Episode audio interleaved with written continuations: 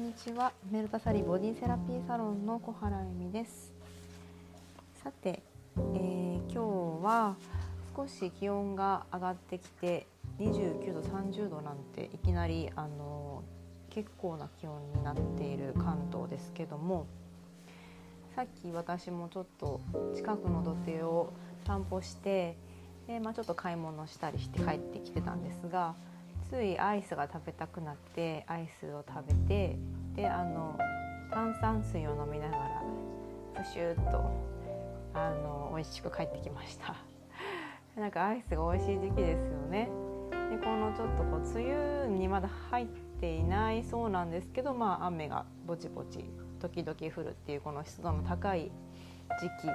期でもあり気温が上がってきたこの時期でもあるので、まあ、この重だるさと暑さ対策に関して今日はお話ししたいと思います。ではゆるまる時間スタートします。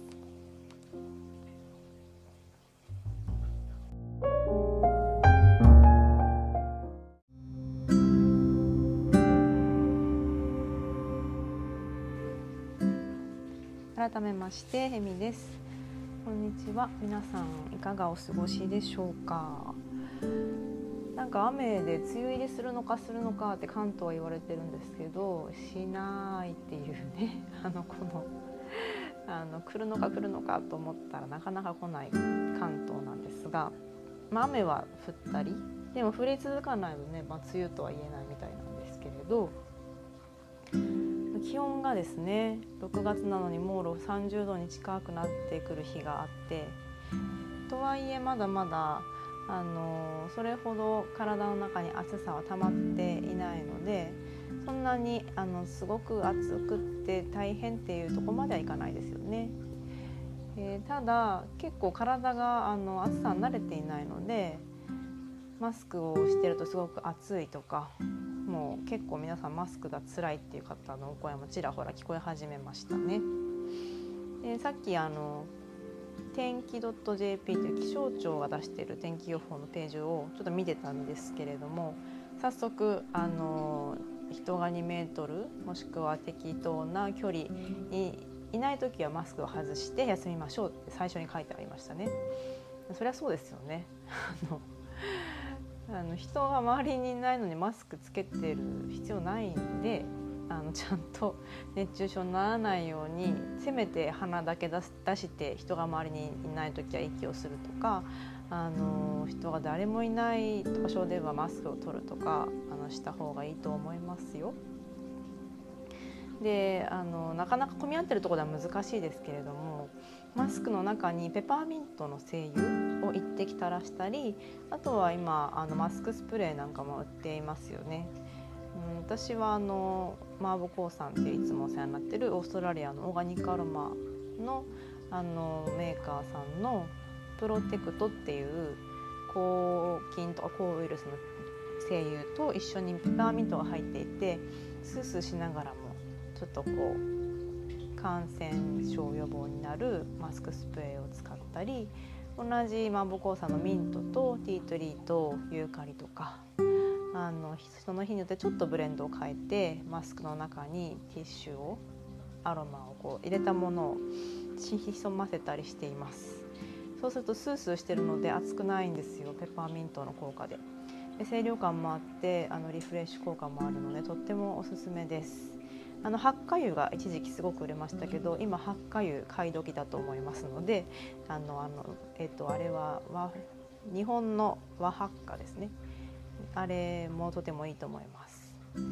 あのもしあれが売り切れてても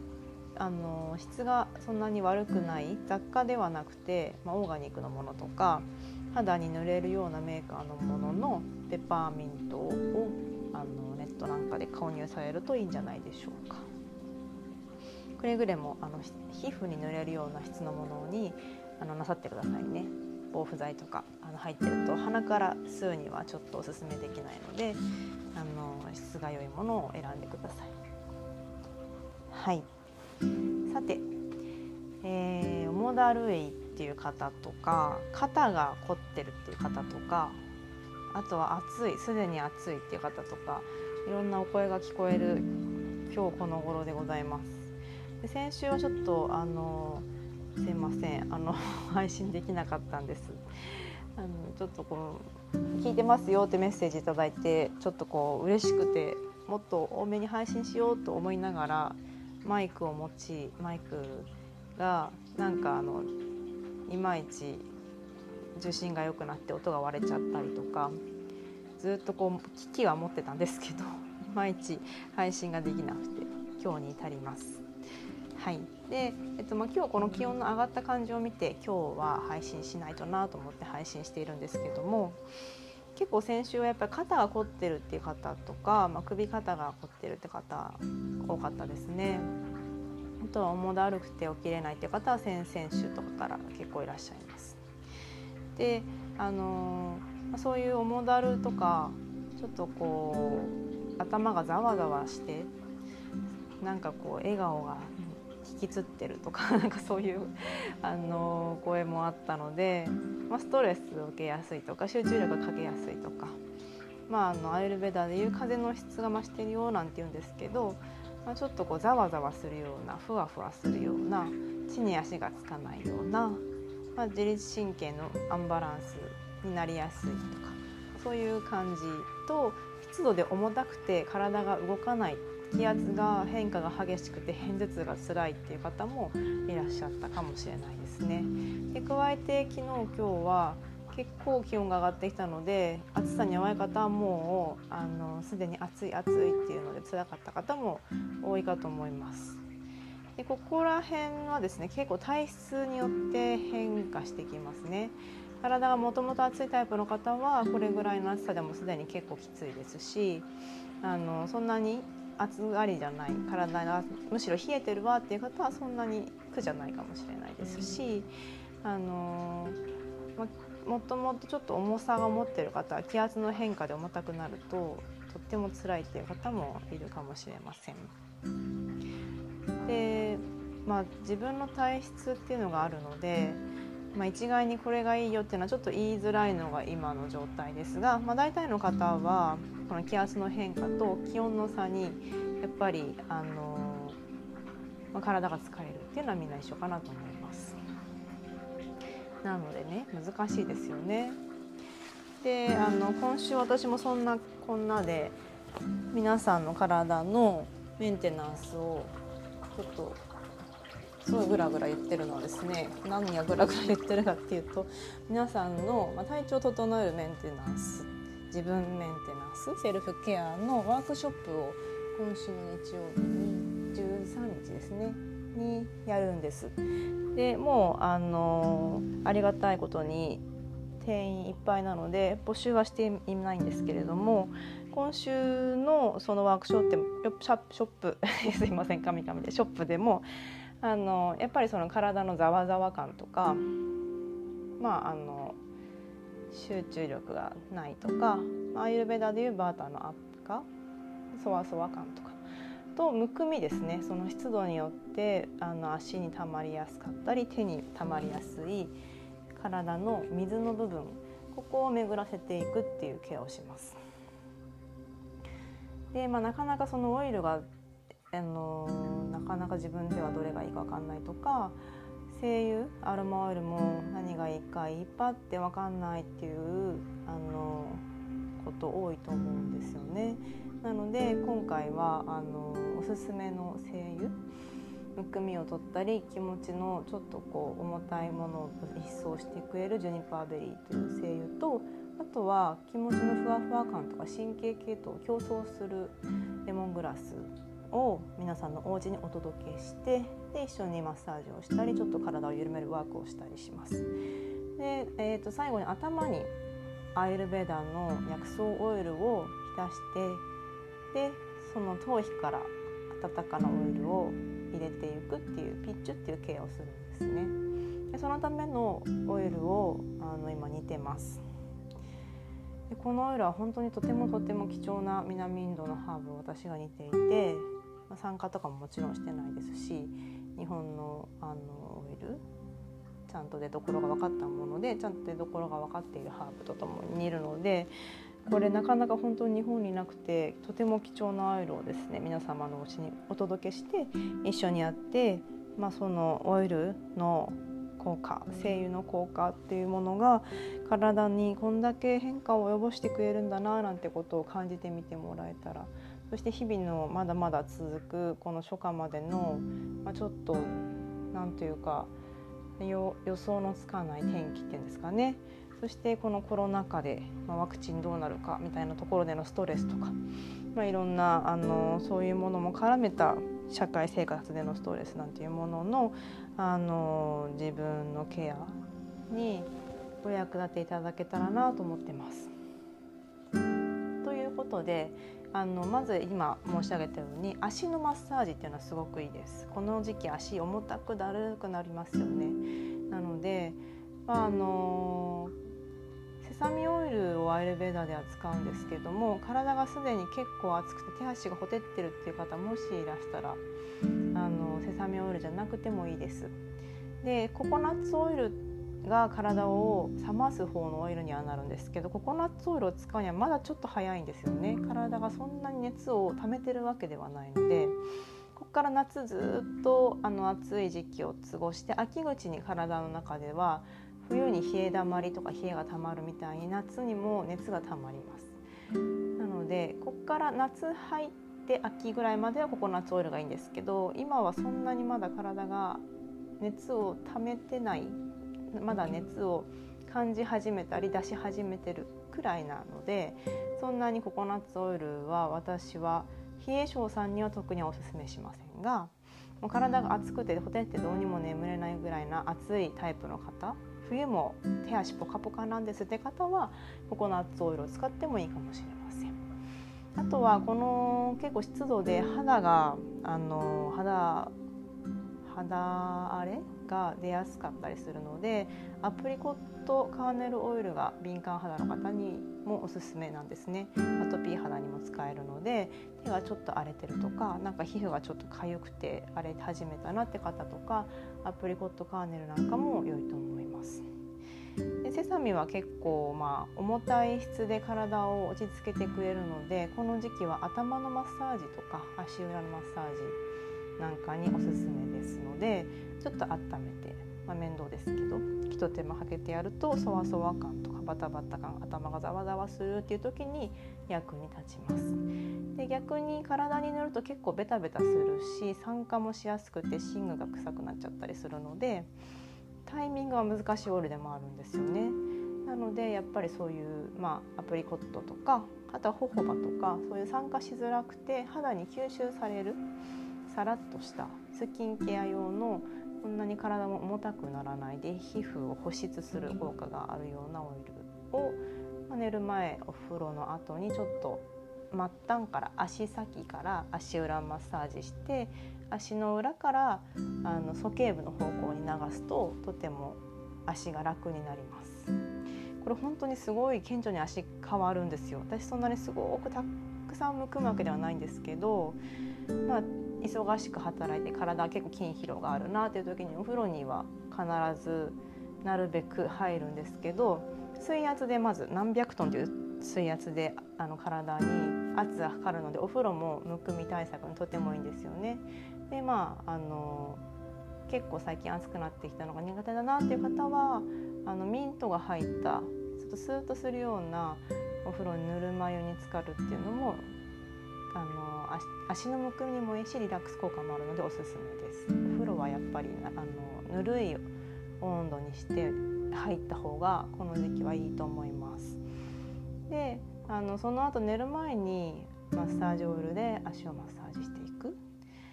足裏から上になのでベッドの上とかに座って足裏を、まあ、足を曲げて開いて膝を開いた状態でマッサージしてそこからあのふくらはぎとか結構疲れますよね。ふくらはぎとかあの膝裏のリンパとか流しながら鼠径部の方向へ流していくとすごくすっきりします。本当に3分ぐらいのマッサージでも足が軽くなるのでぜひやってみてください。オイルが何がいいかわかんないって方はマーボコーで検索してマッサージオイルいくつかありますのでこの時期おすすめはリムーブセルっていうそのジュニパーベリーが入ったオイルですね。これは是非あの使ってみてください。今回の13日のワークショップでも皆さんのお家にお届けする予定になってるんですけどあの気持ちもすごくすっきりするさっぱりとした香りでセルライト除去なんかにもいいよって言われてるオイルなのでちょっとセルライト気になる方の美容にもおすすめですね。はい、で、えーと、話を進めますとそんな感じであの、まあ、足のマッサージとそして、ま、アロマであればそういう神経が、まあ、今ちょっと自律神経乱れやすいので強競争するようなものがいいと思います。で、まあ、マスクに関しては結構暑いのでペパーミントをちょっとあのマスクの中に入れると良いと思います。であとはですねアイルベダでこの時期はあの食べ物を結構気をつけ、まあ、いつも通年気をつけてるんですけど特にあの気をつけていくと結構体が楽になるケアがたくさんあります。で例えば、まあ、この暑さ対策でいうとこの暑さを感じ始めたなっていうこの時期ですねにはあのミントティーとかローズティーとかその辺の体を少しクールダウンさせてくれるお茶をあの飲むっていうのがいいです。体を冷やすというよりはアイスコーヒーとかアイスとかだと胃が冷えるけれど体の中が冷えるわけでは実はないんですよね。ちょっと涼しい感じするんですけどね。私もさっきあの川っぺりで白熊アイスをもりもり食べながらアイス美味しいなあったかい食べれるなとか思いながら食べてたんですけど あの実はアイスは胃を冷やしてくれるだけで今手足はすごいポッポしてますのでそんなに体を冷やすわけじゃないんですでもね美味しいんであのほどほどに食べましょう。私は私は食べてます。でえっ、ー、とまあ、そういう体が熱くなるなっていう方はやっぱ体の熱を取るような季節のものがいいと思います。でこの時期だと、まあ、出始めるのはきゅうりナスあたりですかね。できゅうりはただ食べ過ぎるとちょっと利尿効果があのあるとかあの体の中の、まあ、スロータスって呼ばれる管を詰まらせるってアイルベダで考えるので結構むくみやすくもなっちゃうんですよね。まあ、食べ過ぎるとですよ毎日毎日何本も何本も食べてますっていう方がもうきゅうりが好きすぎてって方もしいたら毎日やめた方がいいかもしれません。あとはまああのズッキーニとかナスとかも美味しいですし季節の果物もそろそろ出てきますかねその辺りを食べるといいかもしれません。あとはあのギーっていう油をこのアイルベダでは勧めます。体の熱を下げてくれるっていうあの牛さんから取れたもので日本では無塩バターをあのずっと弱火で焦がさないようにしてで上にこう泡がたくさん出てくるんですよ。プツプツプツ。でその泡がずっとパチパチ言ってこれでもやってみないと結構難しいっちゃ難しいんですけどあのその白い上にいっぱい泡が出てきたのも取らずにずっとずっと弱火で焦がさないように気をつけながらそしてあの金色に透明になった透き通った色になるまで煮ます。でそれをこして使うんです。そうするとあの常温で保存できるんですよでその白いなんか泡みたいなものとか、まあ、分離してきたものっていうのはタンパク質らしいのでそのタンパク質っていうのはまああの料理とかに使ったり美味しいんですけど消化には重いからあのこのギーでギーのギーはそのタンパク質を取ったものなんです。でこれがまあミルクっぽい香りでまあ油です。でこれをまあお料理に使ったりパンに塗ったりコーヒーに入れたりちょっとこう炒め物とか和え物にしたりとかするあとは、えー、とよくインドの方はご飯とかにのせて子供に食べさせて消化の促進させたりとかしてましたね。っていう方法で使います。私はあんまりギーは実は好きではないのであんま使わないんですけどあの最近は成城石とかに行ってもおしゃれなグラスフェットの牛から取れたギーとかも売ってますので是非あの一回試してみるといいと思います。でお口に合えばあのまあ日本食にはあんまり合わないですけどパンに塗るとか、まあ、あのフレンチトースト作るとか野菜を和えるとかにはあの結構使えるかもしれませんのでやってみてください。そして、えーと、この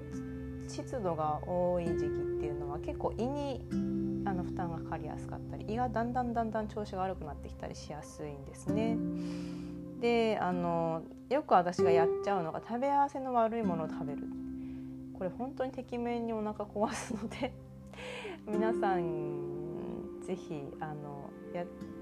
もしもお腹痛いなって時思い出してみてください。であの牛乳乳製品っていうのは結構あの、まあ、いろんな美味しいヨーグルトとフルーツとかあるじゃないですか。結構日本にはアメリカ欧米系から入ったそういうフルーツとミルク系のものって多いんですよねスムージーにするとか。で美味しいんで私も結構食べてたんです以前は。でもあれは意外と消化にはよろしくない。で体の中もすばらそのスロータスっていろんな消化とか、まあ、巡りが血とかもですね管と呼ばれるとその管、まあ、いろんなあの、まあ、組織の中にある液まあ、血が、えー、と血管から染み出して外に出てるのを間質液とかいろいろ言いますけどそういう液体を通らせていく管を詰まらせちゃうって言われてますアイルベダでは。なので食べ合わせが悪いと言われる牛乳と魚牛乳と塩牛乳と果物これは避けた方がいいと思います。私は何回もやって何回もお腹を壊してますので あのー、まあ、もしやっちゃったらあのあこれやっぱ食べ物食べ合わせ悪いって言ってたな今度からやめようぐらいな軽い気持ちでいいと思うんですけど絶対これ食べちゃいけないってわけじゃないですけどよくうなぎとめ干しとか日本でも言いますけどね。ああいう感じで結構お腹痛くなりますよ。気をつけてください。はい。あとはなんかバナナとかヨーグルトとか乳製品っていうのは結構消化に重たくってでこの時期の重だるさを増してしまうのであんまり取らない方がいいです。でも私バナナ好きだしあの食べますよ全然だけど毎日は食べないですねであの決まって毎日ルーティンの時間にルーティンのものを食べるって方いらっしゃると思うんですけどあれはですねその毎日の季節とか体の調子とかを考えると実は私はあんまりおすすめしてません。っていうのはその人の体調って毎日違うんですよね。で胃の力も毎日違って体の調子も違うので365日朝バナナシェイクですっていううちのおじがいたんですけど、まあ、そういうことはそんなに実は体には良くないかもしれないですけどまあ、でもそれを作ってなんかこうリズムを作って今日もやったったみたいな感じでこう一日に入っていくのがいい習慣っていう人もいるかもしれないのでそれはそれでそういう効果があればいいと思います。はい、自分で選んでください。であとはですねあの体のその重だるさを下げるっていう意味では左右を飲むっていうのは結構おすすめです。まあ、簡単ですしあのお水をずっと沸かすだけなのであの良いと思います。ですごく煮詰めるんですね左右って。であの体の中の毒素とか、まあ、胃腸の調子とかそういうのにこう効果的だよって言われてるんですけどあのずっと1リットルを半分まで蓋をしないで弱火で煮詰めたりするなんて言われますがまあ、そこまでは結構大変なので、まあ、5分10分煮立たせたり、まあ、塩素が浄水器の方は蒸発する程度10分15分とか煮立たせたり私は温泉水なので軽く煮立たせたぐらいでも飲んじゃうんですけどそういうのを水によって変えるのもいいと思います。で白湯をあの乗飲することで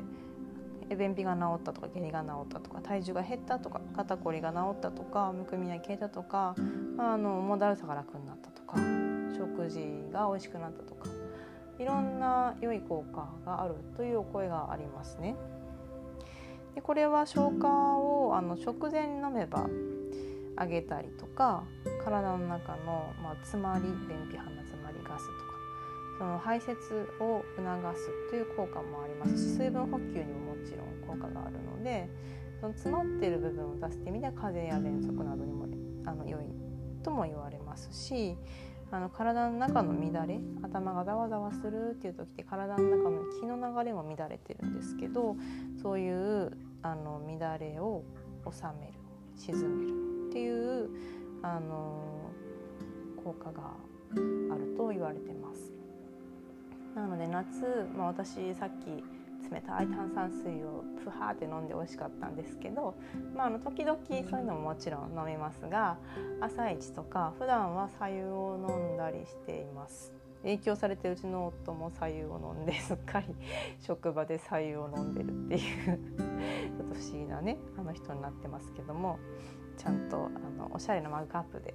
白湯とわからないようにこっそり飲んでるそうです。はい、であのまあ左右でダイエットできるよなんていうあの風にも言われたりするらしいんですけどそのやっぱ冷たい水よりもあったかいお湯を飲んだ時の方がエネルギーの消費量が高まるとも言われるそうです。であのまあ